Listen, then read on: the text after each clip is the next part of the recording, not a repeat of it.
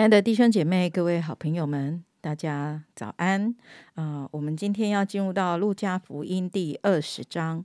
有一天，耶稣在店里教训百姓、讲福音的时候，祭司长和文士并长老上前来问他说：“你告诉我们，你仗着什么权柄做这些事？给你这权柄的是谁呢？”耶稣回答说。我也要问你们一句话，你们且告诉我：约翰的洗礼是从天上来的，是从人间来的呢？他们彼此商议说：我们若说从天上来，他必说：你们为什么不信他呢？若说从人间来，百姓都要用石头打死我们，因为他们信约翰是先知。于是回答说：不知道是从哪里来的。耶稣说。我也不告诉你们，我仗着什么权柄做这些事啊！今天我们经文读到这边，然后为我们分享一天一章真理亮光是黄斌长老，把时间交给他。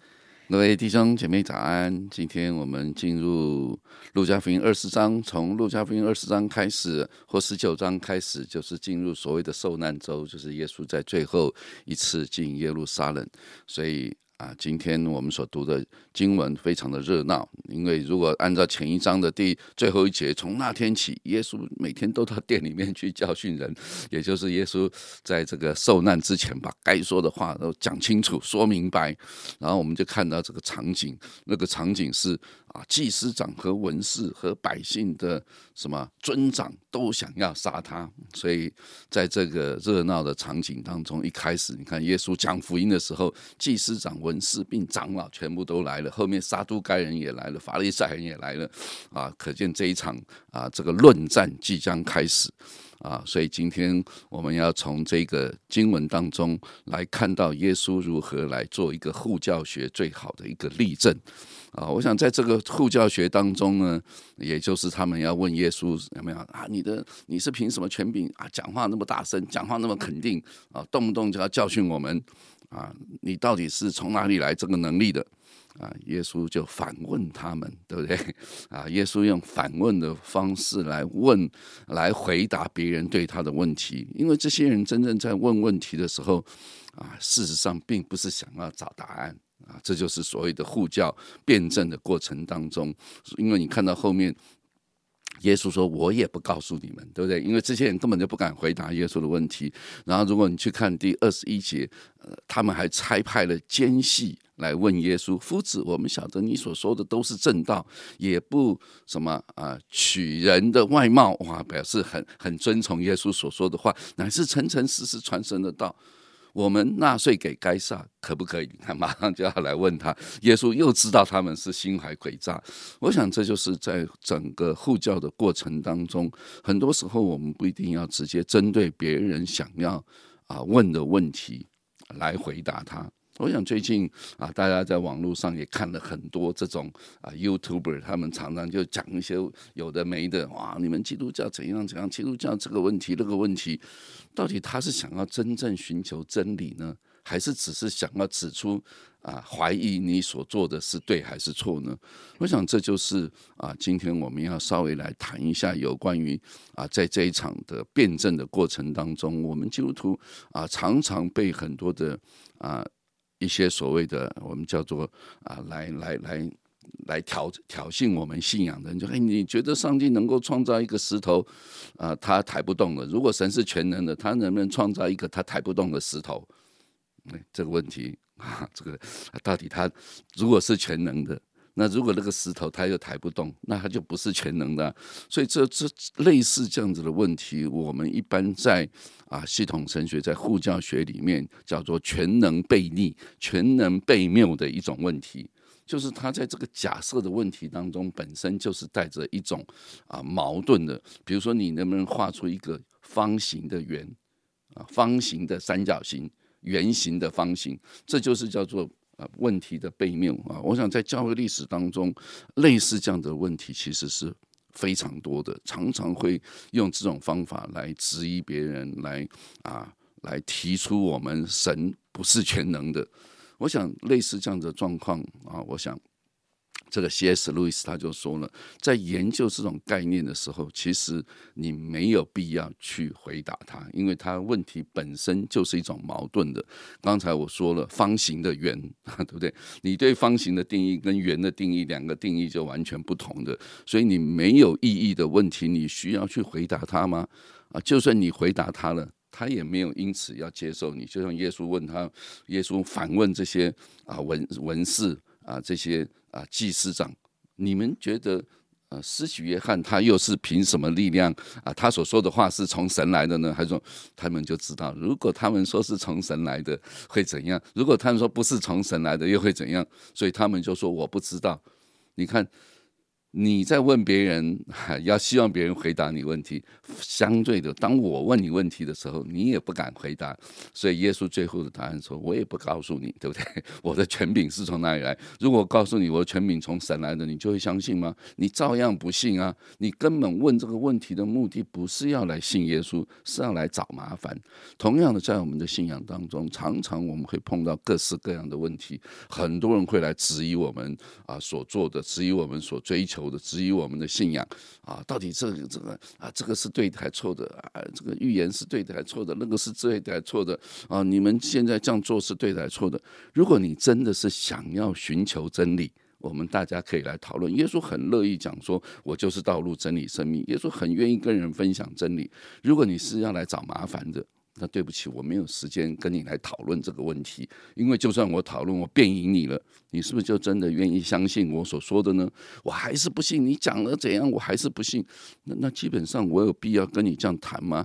所以我们就看到耶稣在这里，因为跟你看到这整张圣经都是一直在辩证。哈，耶稣用各种方式跟他们提出啊，你看杀都该人来跟耶稣讨论啊，怎么样？一个人按照摩西的律法啊，一个兄弟的这个啊太太什么样啊？没有生孩子，然后兄弟就死了啊，就必须要兄弟要继承他，要必须帮他生孩子。结果啊，一个死了，两个死了，三个死了，七个都死了之后啊，到复活的时候啊，请问谁是他的先生？杀都该人根本就不相信复活，结果他的讨论的问题说到复活的时候，谁是他的先生？这就叫做自相矛盾的问题嘛？你们你们相信复活吗？你们根本就不信复活，所以耶稣说：对不信复活的人，你们在地上的人，你讨论那个问题干什么？对不对？你你相信复活吗？将将来那些真正在复活里面的人不会面对这个问题。我想这就是 耶稣非常有智慧的来跟这一些人辩证。我想我们基督徒啊，在面对我们的信仰的这条道路，我真的期待每个弟兄姐妹，我很欢迎你来问问题，我很欢迎你来跟我们讨论有关圣经的问题、有关真理的问题、系统神学的问题。如果你真心的想要来认识，为的是要好好的来追求神，认识谁，跟随神。我们好好的来讨论，没有问题，坐下来讨论。那你觉得我的答案不满意，没有关系，我可以再请别人来跟你讨论嘛？我可以请神学的老师跟你讨论嘛？如果你心里是说谁跟我讨论我都不接受，那就不用讨论嘛。你最厉害了嘛？你就是上帝，你代表神说话了嘛？没有问题啊，我尊重你，你想怎么说就怎么说。我想这就是新教今天最大的问题，就任何人都可以说一套道理，没有人可以辩驳你，因为新教没有共同的神学立场。天主教没有这样，天主教所有的神学立场透过梵蒂冈的教义组来做决定，你不能讲任何真理超过梵蒂冈教义组的他们有一个教义小组，他们所做的任何的解释，所以他们有一个标准本。新教我觉得今天可怕的就是，你只要做一个 YouTube，你只要上传一个东西。然后你就高兴这样讲就这样讲，高兴这样讲就这样讲，自然有一群跟随者啊，在韩国说已经自己是弥赛亚，已经降临的有好几十个人说他都是弥赛亚，谁能说他不对？嗯，你要说嘛，我有言论自由啊。我想真的求主帮助我们，对于面对真理这件事情，我们真的要很虚心的承认自己所认识的是非常有限。我们对神的认识，你认识就完全了吗？你就能够认识百分之百吗？啊，我想啊，这个啊，这个问题我们没有必要来回答所有这种想要来挑衅的、想要来找麻烦的人啊。我们只期待大家面对真理的时候，能够更谦卑、更虚心的啊，来求求证、来讨论、来分享哎，按照这段圣经，哎，我的领受是这样，我的看见是这样，哎，不晓得您你你觉得怎么样？哎，我们可不可以一起来讨论？求主帮助我们在认识真理这条路上，我们可以一同的来学习。好，我们谢谢黄哥的分享。我觉得要在回应上面来回应 刚才黄哥的提醒哈，呃，蛮多宝贵的论点哈。第一个就是呃。不需要把所有的问题都当做一定要回答的问题，哈，就是先可以理解一下，到底为什么他要问这个问题？他是真的想要寻求真理呢，还是他只是挑衅的态度？那如果是后后者的话，也许呃，我们就是继续以爱啊来对待他，因为知道他们的。他们还没有信耶稣嘛，所以有时候对于这个信仰会有一些误解。好，所以就会用一个比较错误的态度来面对。那第二个部分，我觉得非常宝贵是，呃，黄哥他也提醒我们，就是，诶，如果真的，呃，他是虚心想要来询问的，那我们可以怎么样回应呢？我们可以，呃，好好的来跟他回答。那当我们要好好的回答的时候，这就考验啦。那我们自己平常的装备如何？我们有没有好好的来上黄斌长老的系统神学？我们有没有好好的来上这个教会的装备课程？哈，或是上一些。这个呃正统神学院的一些的呃一些的课程，那我记得我刚信主的时候，我也很想传福音给我的家人，可是他们问的问题，我好像都搞不大清楚到底要怎么办。那我就去教会的图书馆，哇，我发现那时候有很多那种什么如何回答信仰问题，耶，然后就有一些宣教师，他们就把他们呃。在传福音的过程当中，遇过遇到的人家怎么样回答的，好一些的问题，那把它记录下来，然后呃用圣经再查考圣经，然后再试着去回答。那我就呃透过这种学习呢，就慢慢的可以来回答呃妈妈的问题，回答呃未信主的家人的问题，然后跟他们讲呃神神的国跟我们原来拜拜所想的天上哈到底有什么不一样？那我们怎么样敬拜上帝？跟哎我们民间。信仰的那个拜祖先有什么不一样？哦，就是一些祭祖的问题，或是一些呃敬拜的问题，就慢慢慢慢就可以来分享。哎，好像也就在这个互相讨论的过程当中，让妈妈理解我我所信的，然后呃我也可以把我们的信仰嘿介绍给妈妈。后来妈妈就呃信主了，她也就觉得说，哎，是的，我好像呃可以来跟随上帝这样子哈。所以呃真的，其实在这边。有很多我们可以来学习的，可是真的呃鼓励大家呃不是用一个那种呃就是好像我需要了解所有的东西我才能够来回应呃那如果他不同意的时候好像就没有办法。事实上我们还是可以呃有一个好的态度哈来面对彼此的问题，然后有一个好的追求来学习。我觉得在这一章里面不断的提到，本来那些挑衅的，本来那些呃文士或是祭司长，他们也都因为耶稣有智慧的回答。